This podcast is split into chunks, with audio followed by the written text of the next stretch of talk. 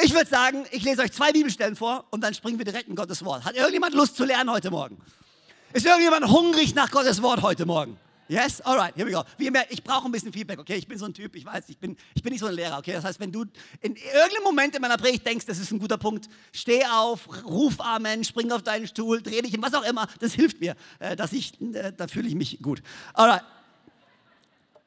Here we go. Zwei Bibelstellen, eine kurze und eine lange. Dann bete ich und dann legen wir los. 2. Korinther, Kapitel 5, Vers 7. Hier steht folgendes: Denn unser Leben hier auf der Erde ist ein Leben des Glaubens. Alle sagen mal Glaubens. Ist ein Leben des Glaubens und nicht eines des Schauens. Unser Leben hier auf der Welt ist ein Leben des Glaubens und nicht eines des Schauens. Zweite Bibelstelle, 1. Könige 18, Vers 41 bis 45. Und Elia sagte zu Ahab, geh hinauf, iss und trink, denn da ist ein Geräusch vom Rauschen des Regens.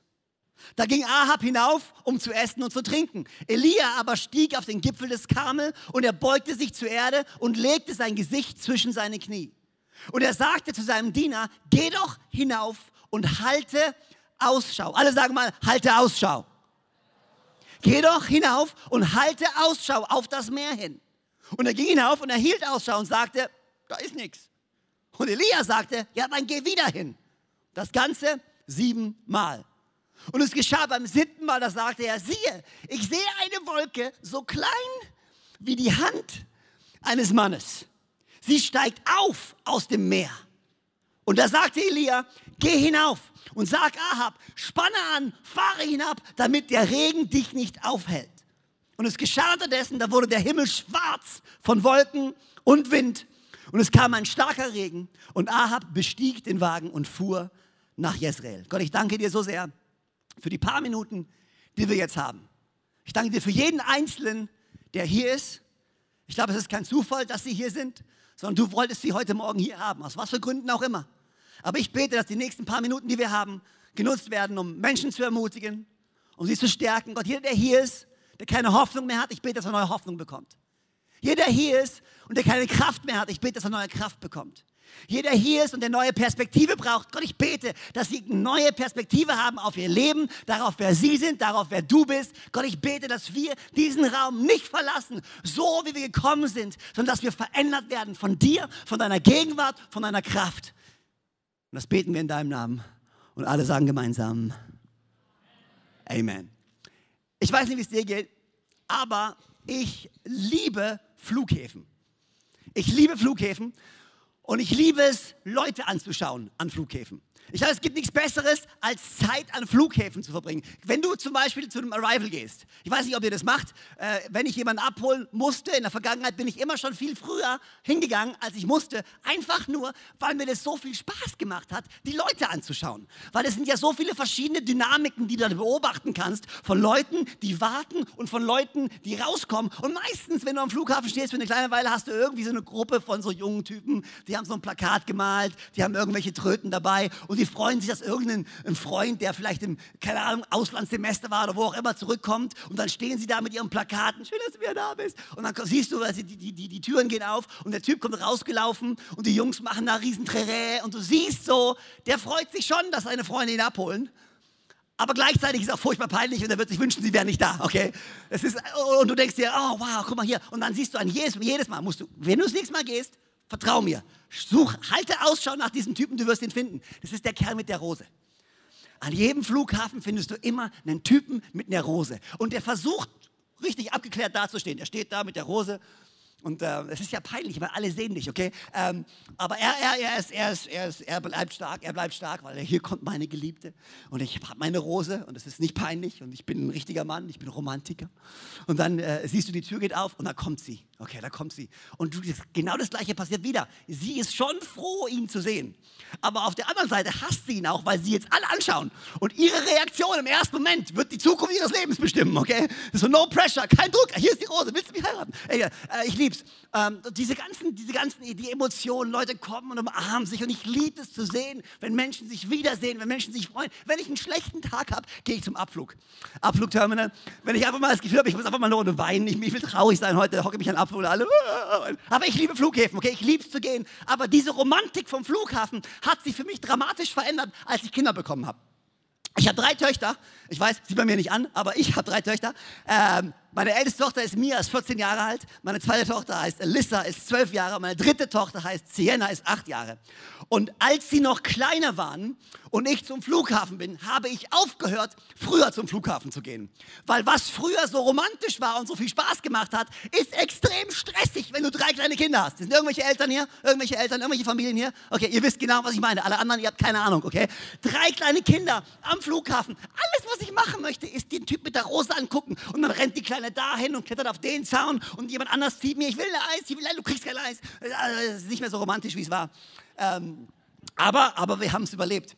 Aber einmal habe ich, ähm, wieder die Zeit, war an, an, an Flughafen zu gehen, ähm, weil meine Schwiegermutter aus England kam an. Gott segne Schwiegermütter. Irgendjemand hier liebt seine Schwiegermutter? Ja? Okay, alles klar. Ähm, wir reden darüber nicht. Ähm, und es war Zeit, es war Zeit zum Flughafen zu gehen. Und ich habe meine Kids gepumpt, weil die lieben ihre Großmutter aus England. Hey, hey, Grandma's coming. Grandma kommt. Oh ja, Grandma kommt, alles klar. Komm, wir gehen ins Auto, hab sie ins Auto gepackt, sind zum Flughafen. Und dann begann dieser Moment. Ich weiß nicht, ob ihr den kennt. Du bist am Flughafen und dann ist dieses Phänomen, was ich bis heute nicht verstanden habe, warum es ein Flugzeug schafft, schneller von London nach Zürich zu fliegen, als dass es einen Koffer schafft, aus dem Flugzeug aufs Förderbank zu kommen. Warum das länger dauert als ein Flug von London nach Zürich, verstehe ich, aber es ist so, man kann es nicht ändern. Ähm, und dann stand ich da und die Wartezeit beginnt. Und du siehst, das Gepäck ist eigentlich schon da, aber du bist am Warten. Und dann kommt, dann kommt so der erste Satz von meinen, von meinen Kindern. Ja, wo ist denn Grandma? Wo ist Grandma? Ja, sie ist da. Ja, aber ich sehe sie nicht. Wann kommt sie denn endlich? Ja, entspann dich. Sie ist gelandet, das steht da. Ja, aber ich sehe sie nicht. Wo ist Grandma?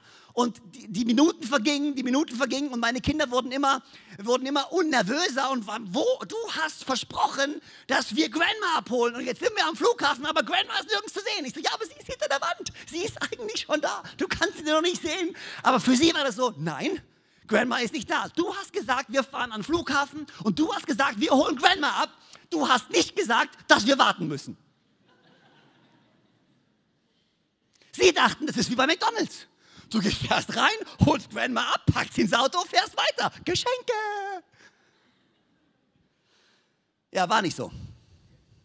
Niemand hat ihnen gesagt, dass sie warten mussten.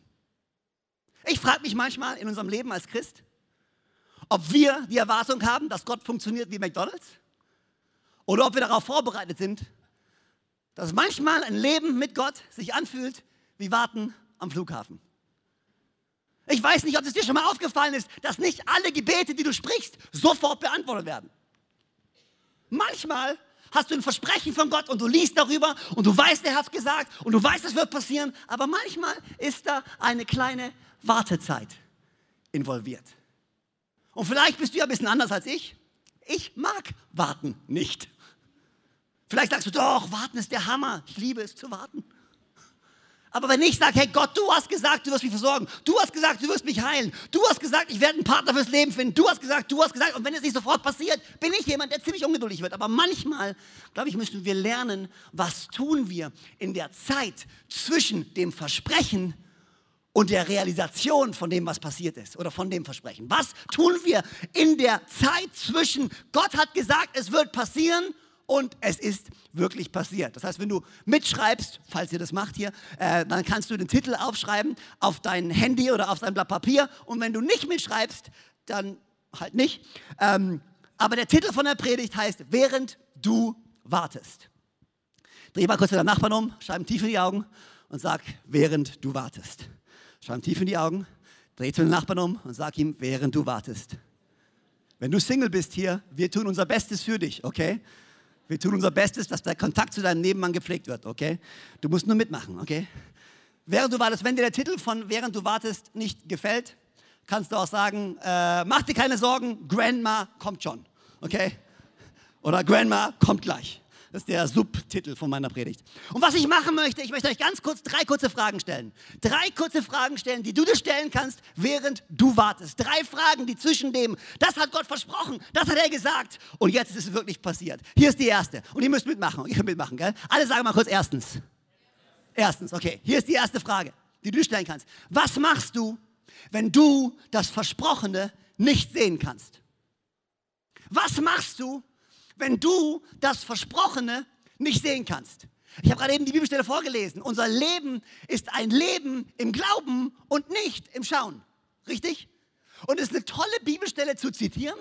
Es ist genial, sie rauszuhauen. Hey, wir leben im Glauben und nicht im Schauen. Ja, aber es ist ätzend, das auszuleben. Sind wir mal ganz ehrlich. Manche Bibelstellen sind viel leichter zu zitieren, als sie wirklich zu leben. Aber es gibt Momente in unserem Leben, da hat Gott etwas versprochen und wir glauben daran, aber wir können es noch nicht sehen. Was machst du in dem Moment, wo du nicht sehen kannst, was Gott dir versprochen hat? Ich war eingeladen auf einer Pastorenkonferenz in Ostdeutschland. Sie haben mich eingeladen gehabt. Der Pastor hat mich angerufen, hat mir eine E-Mail geschrieben, wir haben telefoniert. Und er hat gesagt, hey Freimund, könntest du, könntest du zu uns kommen? Wir haben so eine Pastorenkonferenz, das sind so 20, 30 Pastoren und weißt du, wir sind schon so lange hier.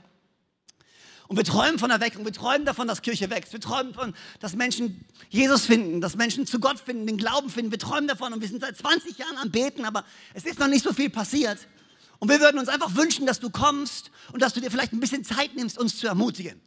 Und ich dachte mir, ja, hey, ich habe voll Lust, das machen wir. Ich komme hoch.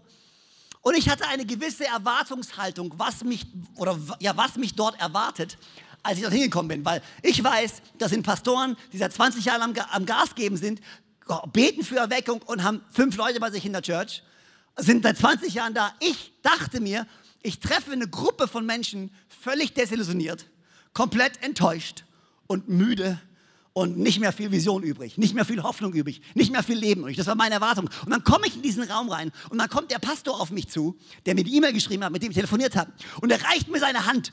Und ich weiß nicht, es gibt zwei Arten von Händeschüttlern. Es gibt einmal die, den schüttelst du nur einmal in deinem Leben die Hand, danach weigerst du dich, ihnen nochmal die Hand zu schütteln, weil du, du magst deine Hand und du willst deine Hand behalten, okay? Und wenn du so ein Händeschüttler bist, der so fest zudrückt, warum? Okay, das war nicht in der Predigt, aber für dich. Okay, es gibt, und dann gibt es die anderen, dann gibt die anderen, die die Hand schütteln, das ist so, so, nee. Und du denkst dir, oh nee, komm on, bitte schüttel richtig, okay? Aber dazwischen gibt es anscheinend nicht so viel, äh, außer ich. Ähm, aber gut.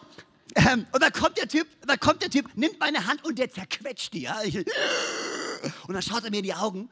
Und kennst du es, wenn du jemanden in die Augen schaust, der voller Leidenschaft ist, der so, der so, ein, der so ein Feuer in seinen Augen hat. Und der schaut mich an und sagt, Freimut, es ist so cool, dass du da bist. Wir haben so große Erwartungen heute. Das wird ein Hammertag. Und ich war total von den Sorgen, war total überrascht, weil ich dachte, ich dachte, da ist eine Gruppe von Leuten, die entmutigt sind, die keine Hoffnung mehr haben.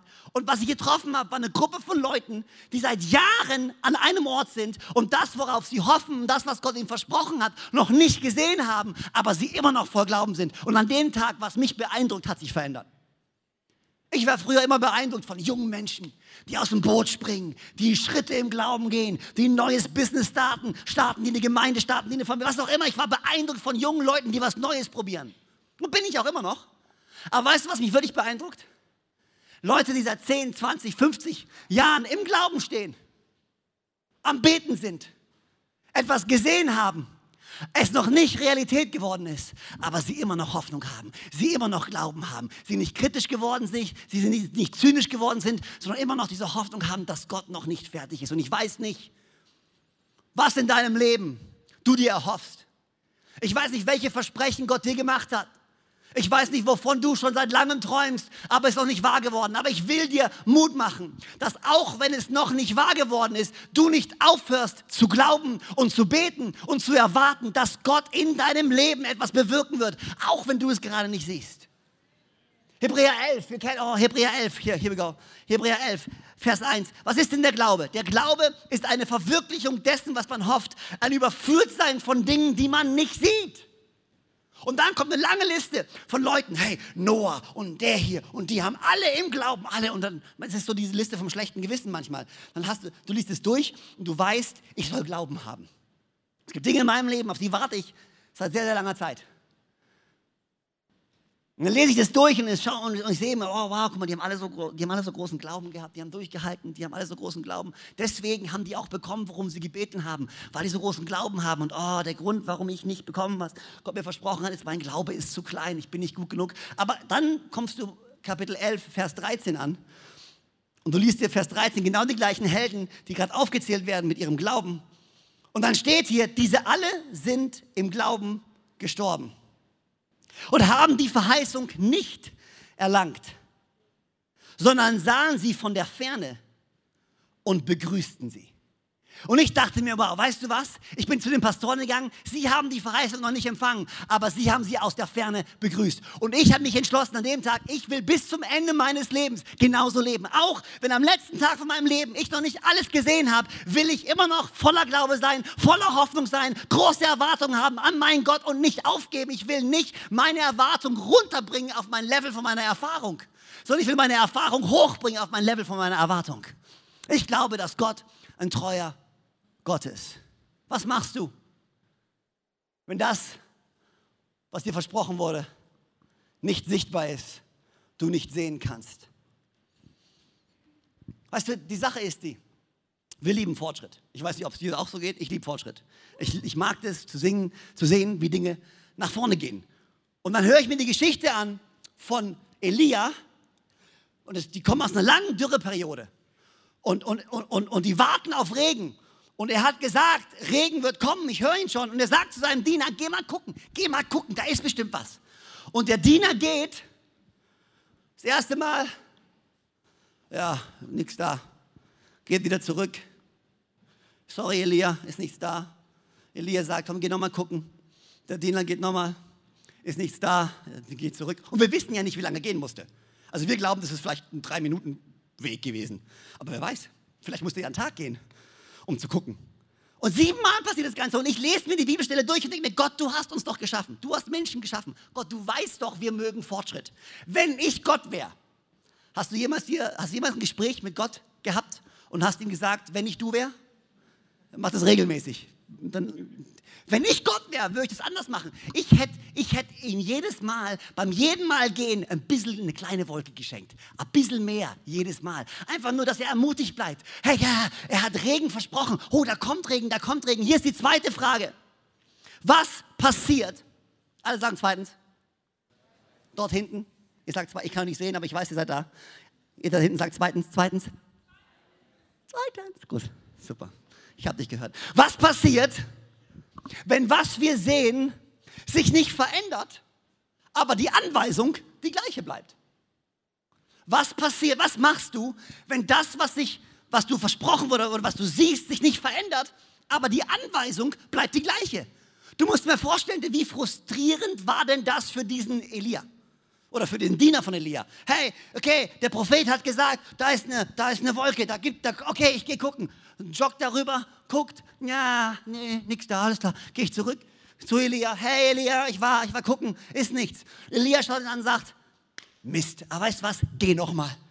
Diener denkt sich, oh ja, er sagt, ich gehe nochmal, also geh nochmal. Bin ja Diener, er ist Chef, alles klar, geh mal gucken. Äh, nein, nichts da. Geht zurück.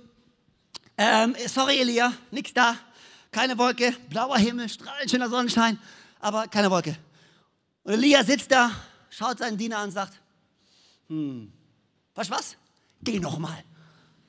Und der Diener denkt sich, ah, die ersten beiden Male war nichts da. Okay, ich gehe. Er hat gesagt, ich gehe. Also, guck, dritte Mal, nee, keine Wolke. Geh zurück zu Elia. Hey, Elia, da ist nichts. Und Elia schaut ihn an und sagt, ich habe eine revolutionäre Idee. Weißt du, was wir machen? Der Diener voll, voll ja, was, jetzt, jetzt kommt, jetzt kommt. Geh nochmal. Und der Diener denkt sich, du bist der Prophet, nicht ich, aber hey, geh zurück. Vierte Mal, nichts da. Zero, nichts, niemand kleines Wolkchen, nichts da. Geh zurück. Äh, Elia, das war das vierte Mal, ja? Überstunden abgearbeitet hier, jetzt so langsam, ich brauche unbezahlten Urlaub. Äh, hier, ist nichts da. Und Elia, komm geh nochmal. Und ich kann mir vorstellen, wie der Diener angefangen hat, Panik zu schieben. Weißt du, also wenn, wenn, das ist doch Elia, das ist der große Prophet. Ich würde zu Elia sagen, hey Elia, hast du nicht irgendeinen anderen Trick irgendwie in deinem Ärmel? Hast du nicht, kannst du nicht irgendwas anderes? Wie wäre es, wenn du einen Regentanz, lass uns einen Regentanz machen. Komm, wir tanzen ein bisschen, vielleicht hast du ein paar Bullen dabei, lass uns ein paar Bullen schlachten, vielleicht hilft das, ja. Der hat Panik geschoben, weil nichts hat sich verändert. Und ich finde, manchmal sind wir Christen richtig schizophren. Wir hören von Gott. Uh, Gott hat gesprochen. Hm. Übrigens, Frauen, wenn jemals ein Mann zu dir kommt und zu dir sagt, Gott hat mir gesagt, ich werde dich heiraten, gibt es nur eine Sache, die du machen darfst. Dich umdrehen und so schnell rennen, wie du nur kannst, okay? Alles andere ist nicht von Gott. Ähm, Gott hat zu mir gesprochen, ich soll hier hingehen. Und dann gehen sie dahin und dann triffst du zwei Monate später, ah, Gott hat gesagt, du gehst da. Ja, aber Gott hat immer gesprochen, ich bin jetzt woanders. Ah, okay. Und dann gehen sie dahin und auf einmal nach zwei Tagen hat Gott wieder die Meinung geändert und dann nach fünf Tagen hat Gott wieder die Meinung geändert. Wie oft Gott seine Meinung ändert, ist sehr erstaunlich. Weil meine Bibel hat mir gesagt, Gott ist derselbe gestern, heute und für alle Zeit. Gott ist konstant, Gott ist treu. Aber manchmal machen wir etwas, weil wir glauben, Gott hat es gesagt, aber dann sehen wir nicht, dass es funktioniert nicht. Ich, ich kann nicht von Gott gehört haben. Vielleicht habe ich falsch von Gott gehört. Vielleicht Gott sich ja geirrt. Und wir werden panisch, weil wir sehen nicht die Frucht in unserem Leben. Weil Gott hat gesagt, ich soll das machen. Jetzt mache ich es schon seit einer Minute. Nichts hat sich verändert. Ja. Wer hat gesagt, dass nach einer Minute alles anders ist? Manchmal ändern wir unsere Meinung ständig und dann gehen wir hin und sagen, hey Gott hat seine Meinung verändert. Ich will dir Mut machen, vielleicht siehst du gerade nicht den Effekt von dem, was du tust. Aber nur weil du es nicht siehst, heißt es nicht, dass Gott nicht im Verborgenen schon am Wirken ist. Nur weil du es nicht siehst, heißt es nicht, dass Gott am Planen ist, dass Gott am Vorbereiten ist. Und ich will dir Mut machen, vielleicht bist du an einer Stelle und du bist schon lange da und du bist kurz davor aufzugeben. Und ich will dir Mut machen, gib nicht auf, sondern mach weiter und vertraue darauf, dass Gott das Werk, das er in dir angefangen hat, bis zur Vollendung bringen wird, bis zu dem Tag, an dem Jesus Christus zurückkommt. Er hat sein Versprechen gegeben und sein Versprechen ist Ja und Amen. Und du bist kurz davor aufzugeben. Und wenn du nur eine Sache hörst, das der ganzen Predigt, dann bitte die, gib nicht auf. Bleib standhaft. Vertrau Gott. Mach weiter.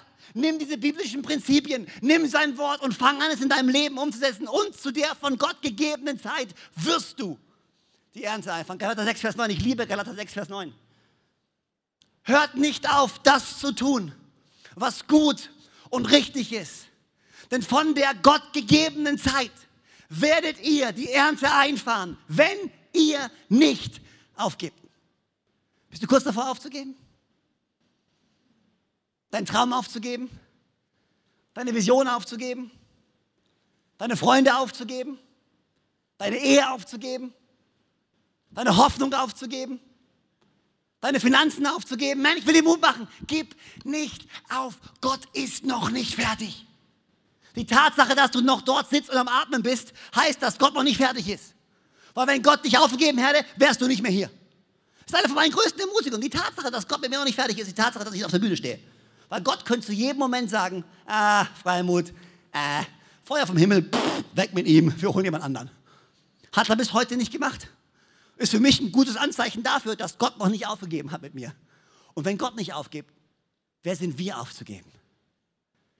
Vielleicht siehst du es nicht. Und vielleicht spricht Gott nicht etwas Neues. Aber ich will dir Mut machen. Es liegt Kraft in Kontinuität. Es liegt Kraft darin, weiterzumachen, nicht aufzugeben, um dann zur richtigen Zeit von Gott das zu bekommen, was er dir versprochen hat. Was machst du, wenn du das Versprochen nicht sehen kannst? Was machst du, wenn sich nichts verändert, aber die Anweisung von Gott die gleiche bleibt? Und hier kommt eine dritte Frage. Was wenn das, was du dann endlich siehst, nicht so aussieht wie das, was du erwartet hast? Was machst du, wenn das, was dann endlich passiert, nicht so aussieht wie das, was du erwartet hast?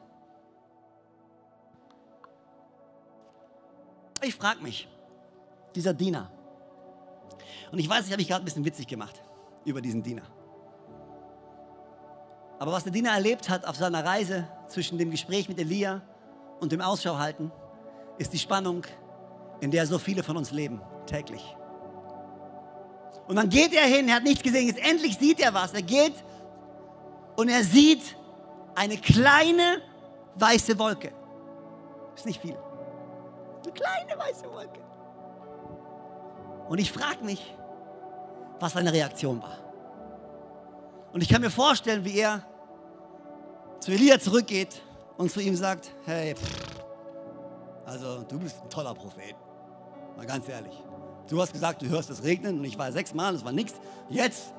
Und Elia so, ja und hast du das gesehen? Ja, schon, aber mini. So eine kleine weiße Wolke, die nicht mal so groß ist wie die Hand von einem Mann. Ja, blauer Himmel, eine kleine weiße Wolke. Was ist denn das? Und dann kommt die Reaktion von Elia. Elia hört eine kleine weiße Wolke und springt auf und sagt, hey, das ist der Hammer, yes, eine kleine weiße Wolke, renn schnell zu Ahab, sag ihm, er muss die Pferde anspannen, damit der Regen ihn nicht auffällt.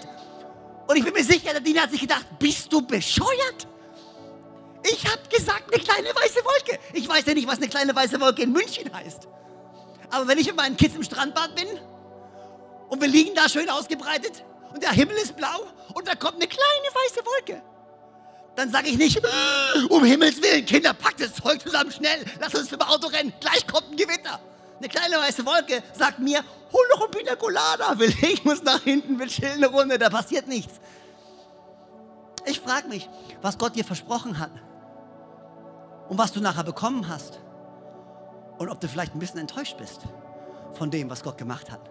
Aber Gott, du hast doch gesagt, das soll passieren. Was soll ich denn damit? Du hast versprochen, dass meine Ehe der Hammer ist. Was soll ich denn damit?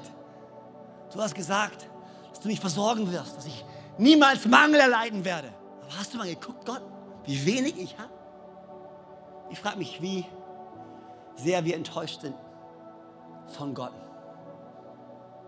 Als Israel ins verheißene Land wollte, haben sie Spione vorgeschickt und haben gesagt, hey, hey, hier, hier, guck mal hier, verheißene Land, Wahnsinn, Wahnsinn. Und sie kamen zurück und sagten, wow, das Land ist der absolute Hammer. Da tut da Milch und Honig und Früchte und Trauben und... Aber, boah, hey, da sind, da sind Menschenfresser. Da sind, da sind Leute, ey, wir haben keine Chance. Das ist das, niemals. Niemals im Leben werden wir in dieses weiße Land kommen. Das, der Widerstand ist viel zu groß. Und das ganze Volk fängt an, oh, siehst du, oh, wären wir besser in Ägypten geblieben. Und Josua sagt, hey, ruhig. Diese Menschenfresser, die Typen da, die Feinde, die werden unser Frühstück. Muss man nachlesen, das sagt er. Das wird unser Frühstück. In anderen Worten, was er sagt, was du als Problem ansiehst, ist genau das, was Gott benutzen wird, um dich zu versorgen. Ich weiß nicht, ob das irgendjemand gehört hat, aber das ist ein besserer Punkt, als eure Reaktion war. Lass mich das nochmal sagen. Das, was du gerade als Problem ansiehst, ist vielleicht genau das, womit Gott dich versorgen möchte.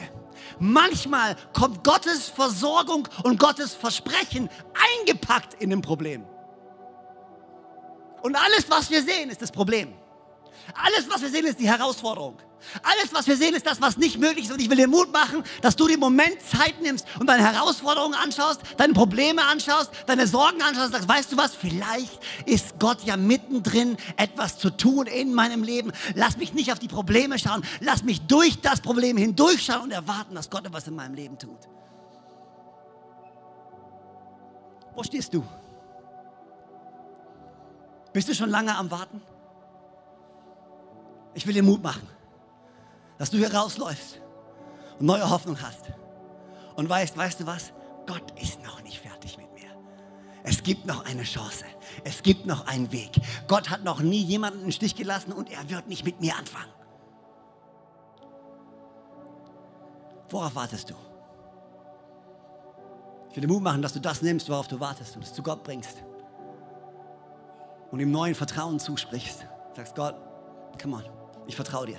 Du weißt wann. Du weißt wie. Du weißt wo. Du weißt wofür. Aber du kennst auch mein Herz. Ich würde es lieben, für euch zu beten. Vielleicht ähm, können wir einen Moment nehmen, können wir, können wir aufstehen, überall, für einen kleinen Moment. Die Band darf gerne nach vorne kommen. Ich würde es lieben, für euch zu beten. Und mein Herz wirklich ist, dass jeder, der hier ist, rausläuft und neue Hoffnung hat. Ich habe zu viele Menschen in meinem Leben getroffen, die keine Hoffnung haben, keine Perspektive mehr haben. Und für mich gibt es nichts Schlimmeres, als jemandem in die Augen zu schauen, der hoffnungslos ist. Vielleicht bist du an einem Punkt, wo du sagst, es ist keine Hoffnung mehr.